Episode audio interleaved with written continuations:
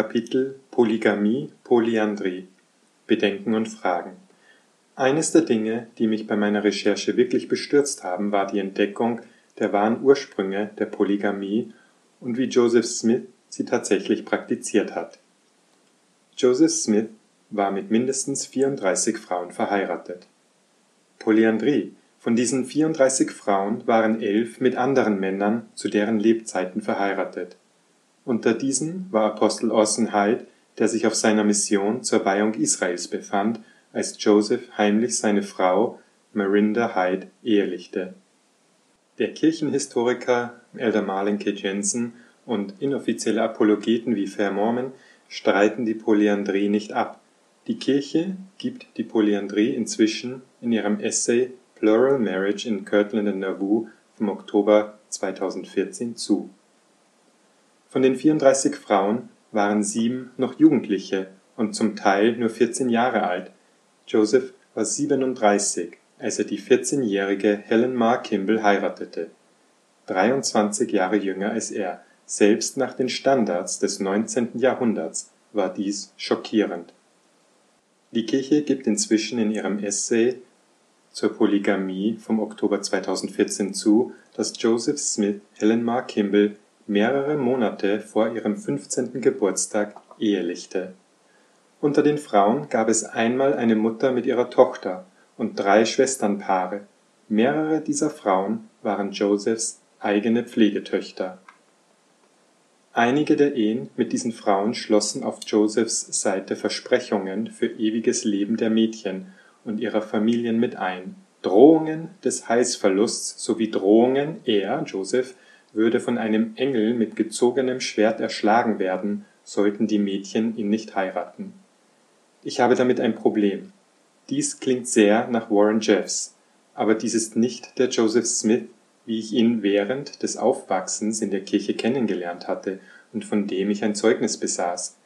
Dies ist nicht der Joseph Smith, für den ich Praise to the Man sang oder von dem ich anderen während meiner zweijährigen Mission berichtete.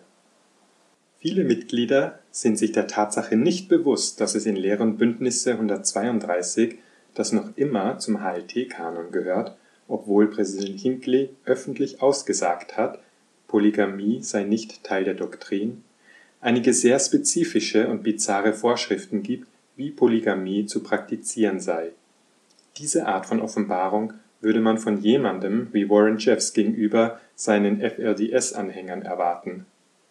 Die einzige nach Lehr und Bündnis 132 gestattete Form von Polygamie ist ein Bund mit einer Jungfrau, nachdem der ersten Ehefrau die Gelegenheit zur Zustimmung gegeben wurde, wenn die erste Ehefrau nicht zustimmt, wird der Ehemann davon befreit und darf dennoch eine zusätzliche Frau nehmen aber die erste Ehefrau muss zumindest die Gelegenheit zur Zustimmung erhalten. Sollte die erste Ehefrau nicht zustimmen, wird sie vernichtet werden. Auch muss die neue Frau vor der Ehe Jungfrau sein und hinterher absolut monogam leben oder sie wird vernichtet. Lehrer und Bündnisse 132, Verse 41 und 63. Es ist interessant, dass das einzige Erfordernis für den Mann der Wunsch ist, eine weitere Frau zu wollen.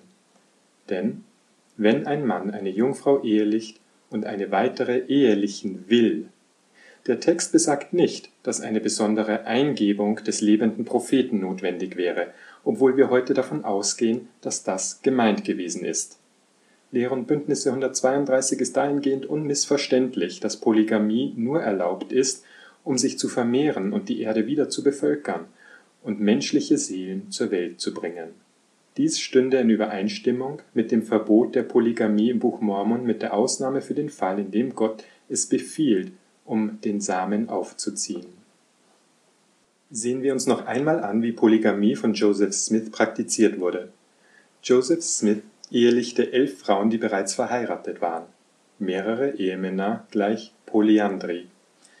Diese verheirateten Frauen lebten weiter in Ehe mit ihren Männern, nachdem sie Joseph geehelicht hatten. Josephs Polygamie beinhaltete zudem Ehen mit Teenagern, teilweise nur 14 Jahre alt, Ehen ohne Wissen oder Zustimmung seiner ersten Frau Emma, in Fällen von Polyandrie Ehen ohne das Wissen oder Zustimmung des Ehemanns. Eine Ehe mit der Frau von Apostel Orson Hyde, als dieser auf Mission war (Marinda Hyde). Eine Ehe mit einer frisch verheirateten und schwangeren Frau (Sina Huntington). Versprechen des Heils und der Erhöhung der ganzen Familie des Mädchens. Drohungen, Joseph werde von einem Engel mit erhobenem Schwert erschlagen werden, wenn sie die Ehe nicht eingingen. (bei Sina Huntington, Almira Woodard Johnson und Mary Lightner). Drohung des Heilsverlusts, wenn die Frau einer Ehe mit Joseph Smith nicht zustimmte. Unehrlichkeit in öffentlichen Predigten. 1835er Version von Lehren Bündnisse 101 Vers 4 Dementis seitens Joseph Smiths, der seine Polygamie bestritt Josephs Zerstörung des Nauvoo Expositors, der seine Polygamie öffentlich gemacht hatte die Zerstörung der Druckerpresse, die eine Kette an Ereignissen in Gang setzte, die zu Josephs Tod führte. Ehen mit jungen Mädchen, die in Josephs Haushalt als Pflegetöchter lebten, die Schwestern Lawrence, die Schwestern Partridge, Fanny Alger, Lucy Walker. Josephs Heirat mit Fanny Alger wurde von Oliver Cowdery als eine dreckige, widerliche, eklige Angelegenheit beschrieben. Joseph praktizierte Polygamie, bevor er die Siegelungsvollmacht erhielt. Der HIT-Historiker Richard Bushman schreibt, es gibt Hinweise, dass Joseph schon 1835 ein Polygamist war.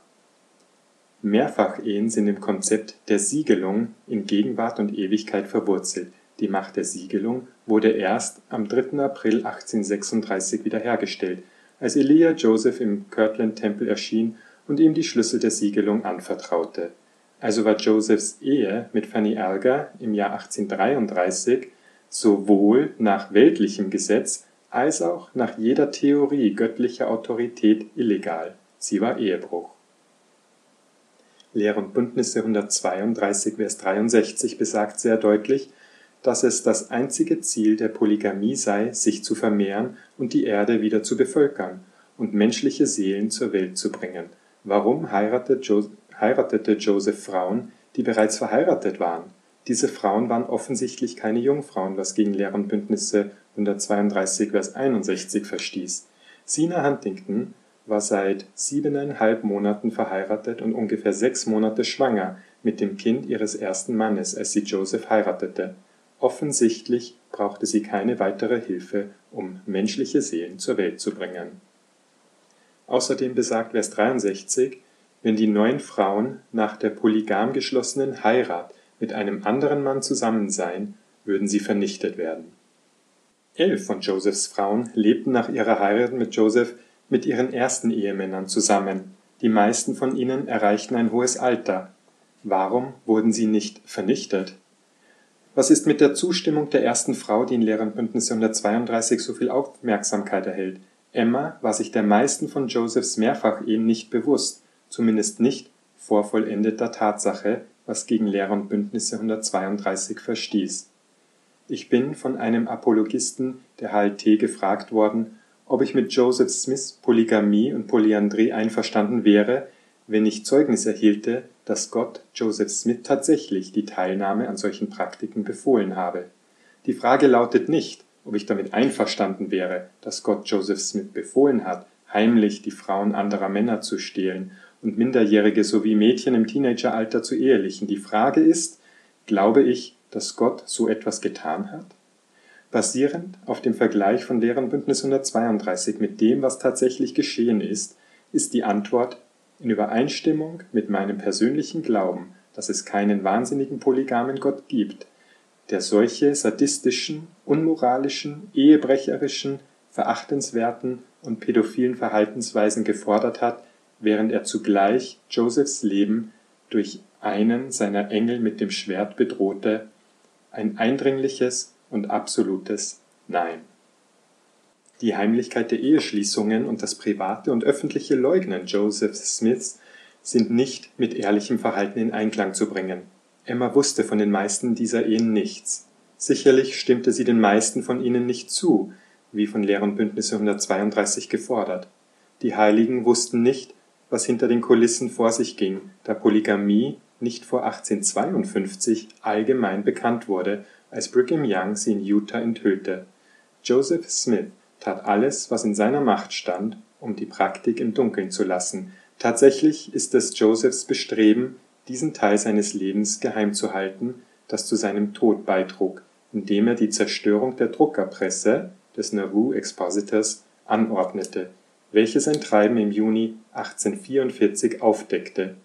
Dieses Geschehnis stand am Anfang einer Kette von Ereignissen, die nach Carthage führten. Betrachten Sie die folgende Beteuerung Joseph Smiths gegenüber den Heiligen der letzten Tage in Nauvoo im Mai 1844, einen Monat vor seinem Tod. Zitat Was für ein Unding es für einen Mann ist, des Ehebruchs angeklagt zu sein und sieben Frauen zu haben, wenn ich nur eine finden kann. Ich bin derselbe Mann und ebenso unschuldig, wie ich es vor 14 Jahren war, und ich kann beweisen, dass sie alle Meineidige sind.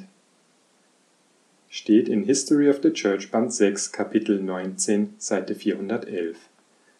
Es ist eine historisch bewiesene Tatsache, dass Joseph im Mai 1844 heimlich über 30 Frauen in Mehrfachehe geheiratet hatte als er, wie oben beschrieben, leugnete, jemals ein Polygamist gewesen zu sein. Wenn Sie sich FamilySearch.org anschauen, einer Seite zur Ahnenforschung, die von der HLT-Kirche betrieben wird, können Sie deutlich erkennen, dass Joseph Smith viele Frauen hatte. Der neue Essay der Kirche aus dem Oktober 2014, Plural Marriage in Kirtland and Nauvoo, erkennt die Tatsache an, dass Joseph Smith ein Polygamist war. Die Fakten sprechen für sich selbst aus hundertprozentigen Quellen der HLT und besagen, dass Joseph Smith gelogen hat. Die folgende Edition von Lehre und Bündnisse aus dem Jahr 1835 verbietet Polygamie. Aus der Version 1834 von Lehre und Bündnisse steht in 101 Vers 4 Da diese Christuskirche des Verbrechens der Unzucht und Vielehe bezichtigt wurde, wir erklären unseren Glauben, dass ein Mann nur eine Ehefrau haben sollte und eine Frau nur einen Ehemann, außer im Falle des Todes, wenn einer von ihnen frei ist, wieder zu heiraten. 1835 steht in Lehr und Bündnisse 13, Vers 7 Du sollst dein Weib von ganzem Herzen lieben und an ihr festhalten und an niemandem sonst. 1835 Lehr und Bündnisse 65, Vers 3 weshalb es dem Gesetz entspricht, dass er eine Ehefrau haben soll, und die beiden sollen ein Fleisch sein und all dies, damit die Erde dem Ziel ihrer Schöpfung entsprechen mag. Joseph Smith war bereits ein Polygamist, als diese Offenbarungen in die Ausgabe Lehre und Bündnisse von 1835 aufgenommen wurden und Joseph öffentlich lehrte, die Doktrin der Kirche sei die Einehe.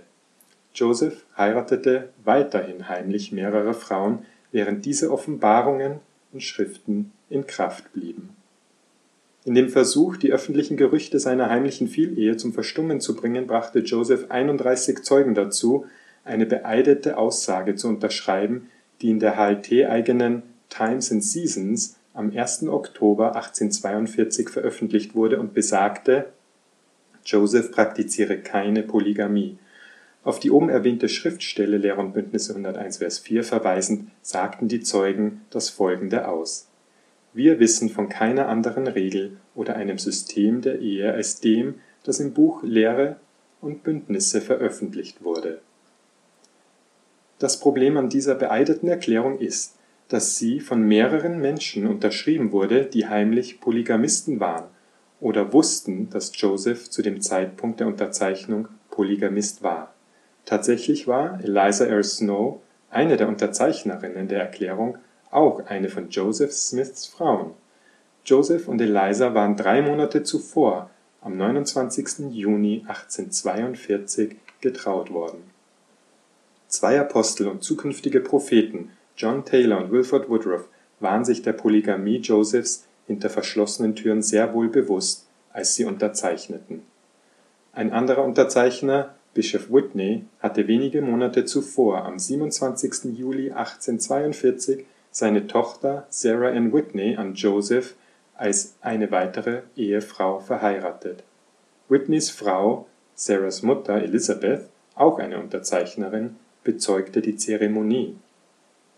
Was sagt es über Joseph Smith Charakter aus, seine Nebenfrau und Freunde zu involvieren? die von seiner heimlichen Polygamie Polyandrie wussten und sie dazu zu bringen, in einer beschworenen öffentlichen schriftlichen Erklärung einen Meineid zu leisten, Joseph sei kein Polygamist. Beweist nun die Tatsache, dass Joseph Smith Polygamie und Polyandrie praktizierte, während er Emma, die Heiligen und die Welt mehr als zehn Jahre lang darüber belog, dass er ein falscher Prophet war? Dass die Kirche falsch liegt? Nein, tut es nicht. Aber was es beweist, ist, dass es Joseph Smiths Verhaltenmuster oder Modus operandi während einer Zeitspanne von mindestens zehn Jahren seines Lebens als Erwachsener war, Geheimnisse vor anderen zu haben und betrügerisch und unehrlich zu handeln, sowohl im Privaten als auch in der Öffentlichkeit. Wenn man diesen Schnappschuss der Persönlichkeit Josephs nimmt und dann in das Buch Abraham schaut, auf die Kinderrückplatten, in das Buch Mormon, in die vielfachen Berichte der ersten Vision, auf die Wiederherstellung des Priestertums und so weiter, dann erhält man ein sehr verstörendes Muster und Gesamtbild. Es folgt eine bildliche Darstellung aller Eheschließungen und das Alter der Frauen sowie deren weiteren Verbindungen und Liierungen. Kapitel Propheten Bedenken und Fragen Adam Gott Präsident Brigham Young lehrte, was heute als die Adam-Gott-Theorie bekannt ist. Er lehrte, Adam sei unser Vater und Gott und der einzige Gott, mit dem wir es zu tun haben. Young lehrte diese Doktrin nicht nur von der Kanzel während der Generalkonferenzen von 1852 und 1854, sondern brachte sie als Belehrung am Vorhang in den Endowment-Zeremonie des Tempels ein Propheten und Apostel nach Young widerriefen die Adam-Gott-Theorie als falsche Doktrin. Präsident Spencer W. Kimball widerrief die Adam-Gott-Theorie auf der Konferenz im Oktober 1976 mit den folgenden Worten: Wir warnen euch vor der Verbreitung der Lehren, die nicht den Heiligen Schriften entsprechen und die angeblich von einigen Generalautoritäten der zurückliegenden Generationen gelehrt wurden. Eine solche ist beispielsweise die Adam-Gott-Theorie. Wir verurteilen diese Theorie und hoffen dass jeder vor dieser und anderen Art falscher Doktrin gewarnt werden wird. Präsident Spencer Kimball, Our Own Liahona. Neben den Worten Präsident Spencer W. Kimballs und ähnlichen Aussagen anderer gibt es folgende Verlautbarung von Bruce R. McConkie. Der Teufel hält diese Heresie am Leben, um Konvertiten für seinen Kult zu gewinnen. Sie steht im Gegensatz zum gesamten Plan der Errettung wie er in den Schriften dargelegt wird, und alle, die das Buch Mose gelesen haben, sowie alle, die das Endowment im Tempel empfangen haben, besitzen nicht die geringste Entschuldigung dafür, sich von ihr vom rechten Weg ablenken zu lassen. Diejenigen, die sich in dieser Schlinge verfangen, weisen den lebenden Propheten zurück und verschließen ihre Ohren gegenüber den Aposteln ihrer Zeit. Bruce McConkie in The Seven Deadly Heresies. Ironischerweise bittet McConkies Ächtung vom Juni 1980 um Vertrauen zu ihm und Kimball als den lebenden Propheten von heute. Weiterhin verweist McConkie auf die Endowment-Zeremonie als Quelle von Tatsachenwissen. Was ist mit den Heiligen zu Zeiten Brighams, die ihrem lebenden Propheten folgten, und was ist mit der Endowment-Zeremonie zu ihrer Zeit, als Adam Gott am Vorhang gelehrt wurde? Die Doktrin von gestern ist heute falsch und der Prophet von gestern ist heute ein Heretiker. Blutsühne Zugleich mit Adam Gott lehrte Young eine Doktrin, die als Blutsühne bekannt war, bei der das Blut eines Menschen vergossen werden musste, um für seine Taten zu sühnen, da sie die Fähigkeit Jesu Christi zur Vergebung überstiegen.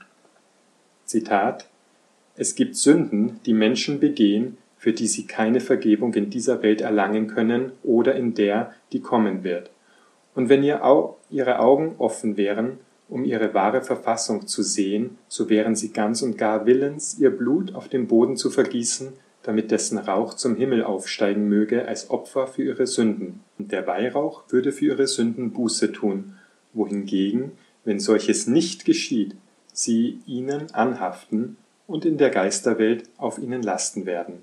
Ich weiß, wenn ihr meine Brüder davon reden hört, Menschen von der Erde zu tilgen, dass ihr es als strenge Doktrin erachtet, aber es geschieht, um sie zu retten, nicht um sie zu vernichten. Und außerdem weiß ich, es gibt Sünder, die, wenn sie sich nur selbst erkennen würden und die einzige Bedingung, unter der sie Vergebung erlangen können, ihre Brüder anflehen würden, ihr Blut zu vergießen, damit dessen Rauch zu Gott als Opfergabe aufsteigen möge, um den Zorn, der gegen sie entflammt ist, zu besänftigen und damit das Gesetz befolgen werde. Ich sage weiterhin, Männer sind zu mir gekommen und haben ihr Leben dargeboten, um für ihre Sünden zu büßen.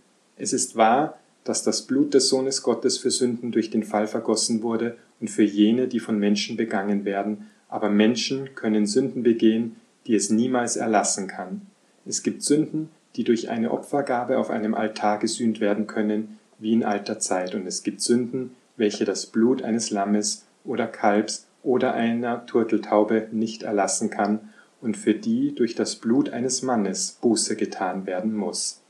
Aus Journal of Discourses Band 4 Seite 53 bis 54. Die Kirche bestätigt inzwischen in ihrem Essay von Mai 2014, dass Blutsühne vom Propheten Brigham Young gelehrt wurde. Die Doktrin der Blutsühne wurde später von nachfolgenden Propheten und Aposteln für falsch erklärt. Die Doktrin von gestern ist heute falsch, der Prophet von gestern ist heute Heretiker.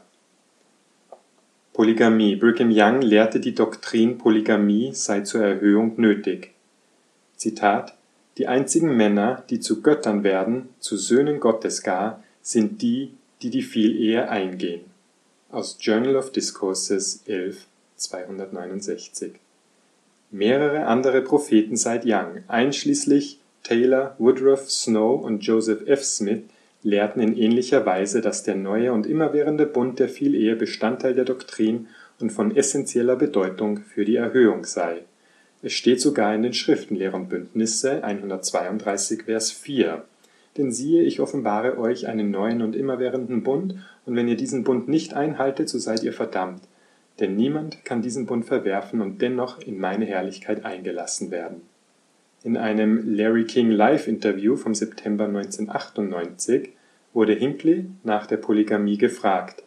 Larry King sagt: Sie verurteilen Sie die Polygamie? Hinckley: Ich verurteile sie. Ja, als eine Praktik, denn ich denke, sie ist nicht konform mit unserer Lehre. Lehre und Bündnisse 132 gehört noch zum Kanon. Wir praktizieren noch immer Mehrfachehen in den Tempeln, die Apostel Elder Oaks und Nelson sind moderne Beispiele von HLT-Polygamisten, da sie die Siegelung mit mehreren Frauen vollzogen haben. Polygamie ist Bestandteil der Doktrin, Polygamie ist nicht Bestandteil der Doktrin. Die Doktrin von gestern ist heute falsch, der Prophet von gestern ist heute ein Heretiker. Der Bann von Schwarzen Wie Sie wissen, wurden Schwarze fast 130 Jahre lang nicht nur vom Priestertum ausgeschlossen, sondern Schwarzen als Einzelpersonen und Familien wurden die rettenden Tempelsakramente verwehrt. Jeder einzelne Prophet von Brigham Young bis hin zu Harold B. Lee behielt dieses Verbot bei. Im Jahr 2013 distanzierten sich Propheten, Seher und Offenbarer im Essay Race and the Priesthood von den Theorien der Propheten, Seher und Offenbarer von gestern wegen ihrer theologischen institutionalisierten und dogmatischen rassistischen Lehren und Offenbarung, der rassistischen Doktrin von gestern, wird heute abgeschworen. Joseph Smith ließ mindestens zwei schwarze Männer zum Priestertum zu, Elijah Abel war einer davon, Walker Lewis ein weiterer. Joseph Smith übertrug also Schwarzen das Priestertum. Brigham Young schließt Schwarze aus. Jeder einzelne der zehn Propheten von Brigham Young bis Harold B. Lee unterstützte, was Spencer wie Kimball als möglichen Irrtum bezeichnete. Der himmlische Vater mag Schwarze genug, um ihnen unter Joseph Smith das Priestertum zu gewähren, aber er entscheidet, sie seien nicht gut genug, als Brigham Young auftaucht, und er hält auch in den nächsten 130 Jahren und unter den nächsten neun Propheten für nicht gut genug, bis Präsident Kimball sich entschließt, eine Eingebung zu haben? Derselbe Gott, der Niemandem wehret, der zu ihm kommt, schwarz und weiß, gebunden und frei, männlich und weiblich, ist derselbe Gott, der Schwarzen für 130 Jahre die rettenden Sakramente des Tempels verweigert. Und doch änderte er seine Meinung über Schwarze im Jahr 1978 wieder. Natürlich hat die Eingebung, die er den Brüdern im Salt Lake Tempel am 1. Juni 1978 schenkt, nichts, aber auch gar nichts mit der möglichen Aufhebung der Steuerbefreiung durch Jimmy Carters IRS zu tun, dem Boykott des BYU Sports durch Stanford und andere Universitäten, der Schwierigkeit festzustellen, wer in Brasilien schwarz ist oder nicht, oder der Tatsache, dass der gesellschaftliche Trend seit der Bürgerrechtsbewegung dem Rassismus der Kirche zuwiderlief. Die wahre Kirche Christi hätte die Bürgerrechtsbewegung anführen, nicht die letzte größere Kirche auf dem Planeten sein sollen, die sie annahm. Als ein gläubiges Mitglied hatte ich keine Ahnung, dass Joseph Smith schwarzen Männern die Priesterschaft zugestanden hatte. Ich soll nun zurück ans Reißbrett gehen und an einen Gott glauben, der nicht nur ein schizophrener Rassist ist, sondern auch noch unbeständig? Die Doktrin von gestern ist heute falsch, die zehn Propheten von gestern sind heute Heretiker. Thema Mark Hoffman In den frühen 1980er Jahren bis Mitte des Jahrzehnts haute die Kirche fast 900.000 Dollar in Antiquitäten und Bargeld an Mark Hoffman raus einen gewerbsmäßigen Betrüger und angehenden Serienmörder, um bizarre und peinliche Dokumente, die die Geschichte der Ursprünge der Kirche unterminierten und gefährdeten, zu erwerben und in den Kirchenverließen verschwinden zu lassen. Die Dokumente stellten sich später als Fälschungen heraus. Fehlendes Urteilsvermögen der Brüder angesichts einer so schweren Bedrohung der Kirche.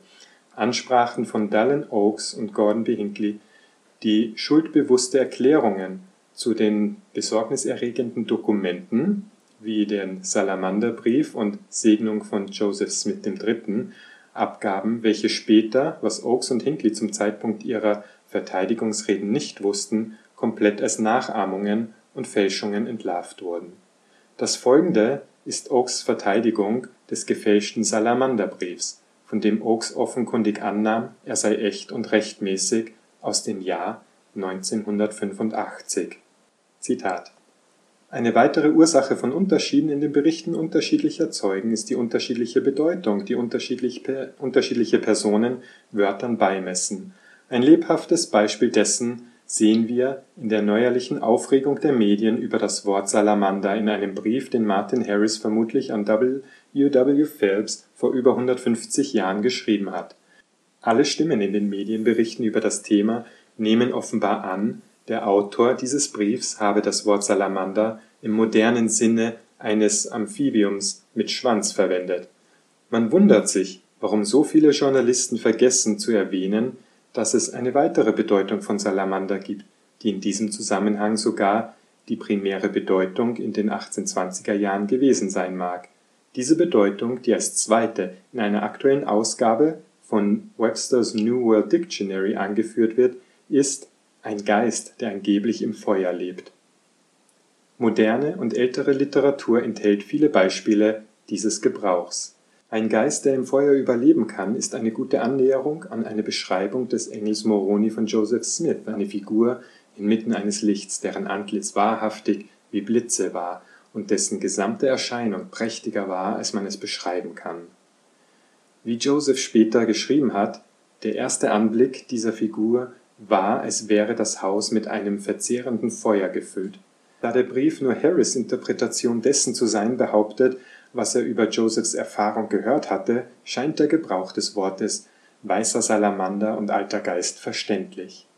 Im Lichte all dessen und als Gegenstand intellektueller Untersuchung, warum all diese Aufregung in den Medien und warum dieses offensichtliche Händeringen unter denen, die Mitglieder oder Freunde der Kirche sind, die Medien sollten vollständiger aufdecken, aber Leser der Heiligen der letzten Tage sollten in ihrer Einschätzung dessen, was sie lesen, differenzierter vorgehen.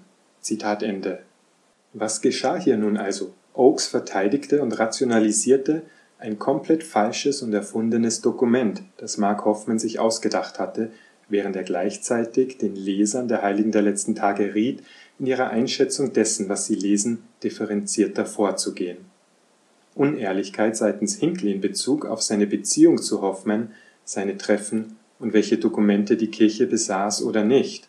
Weiters die Kirche musste, wenn auch widerwillig, Dokumente herzeigen, deren Existenz sie zunächst bestritten hatte, nachdem Hoffmann durchsickern ließ, er habe der Kirche die Dokumente verkauft. Während diese Prophetenseher und Offenbarer von Mark Hoffmans Fälschungen zum Narren gehalten und betrogen wurden, traten die Tanners, die zu den größten Feinden der Kirche gelten, an die Öffentlichkeit und verkündeten, der Salamanderbrief sei eine Fälschung. Obwohl der Salamanderbrief sich als sehr nützlich erwies, um die Kirche zu diskreditieren, bewiesen die Tanners besseres Urteilsvermögen, als die Brüder es taten. Während die Tanners den Salamanderbrief öffentlich verwarfen, kaufte die Kirche weiterhin Fälschungen von Hoffmann und Elder Oaks erzählte weiterhin den Heiligen der letzten Tage differenzierter vorzugehen.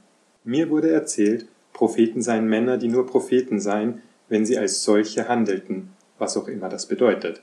Mir wurde erzählt, Brigham Young sei, wie auch alle anderen Propheten, ein Mann seiner Zeit gewesen. Zum Beispiel sagte man mir, Brigham Young habe wie ein Mann gehandelt, als er lehrte, dass Adam unser Gott sei und der einzige Gott, mit dem wir es zu tun hätten. Egal, dass er es nicht auf nur einer, sondern sogar zwei Generalkonferenzen von der Kanzel lehrte. Und egal, dass er diese Theologie in die Endowment-Zeremonie des Tempels aufnahm. Und egal, dass Brigham Young es sehr deutlich machte, dass er als Prophet sprach. Zitat, ich habe niemals eine Ansprache gegeben und diese zu den Menschenkindern hinausgesandt, die sie nicht Heilige Schrift nennen können. Zitat aus Journal of Discourses 1395 Warum sollte ich wollen, dass meine Kinder Follow the Prophet, folgt dem Propheten singen, angesichts einer derart lächerlichen Erfolgsbilanz der letzten 183 Jahre? Welche Glaubwürdigkeit haben die Brüder? Warum sollte ich wollen, dass sie dem Propheten folgen, wenn ein Prophet nur ein Mann seiner Zeit ist, der seine Theorien lehrt, von denen sich künftige Propheten, Seher und Offenbarer wahrscheinlich lossagen werden? Wenn seine moralische Blaupause nicht besser ist als die ihrer Sonntagsschullehrer, wenn geschichtlich gesehen die Doktrin, die er heute lehrt, wahrscheinlich morgen falsch ist. Wenn Brigham Young tatsächlich ein Prophet, Seher und Offenbarer gewesen wäre, wäre es nicht vernünftig anzunehmen, Gott würde ihm einen Wink geben, dass Rassismus nicht in Ordnung ist, Sexismus nicht in Ordnung ist, Blutsühne nicht in Ordnung ist und Gottes Name nicht Adam lautet?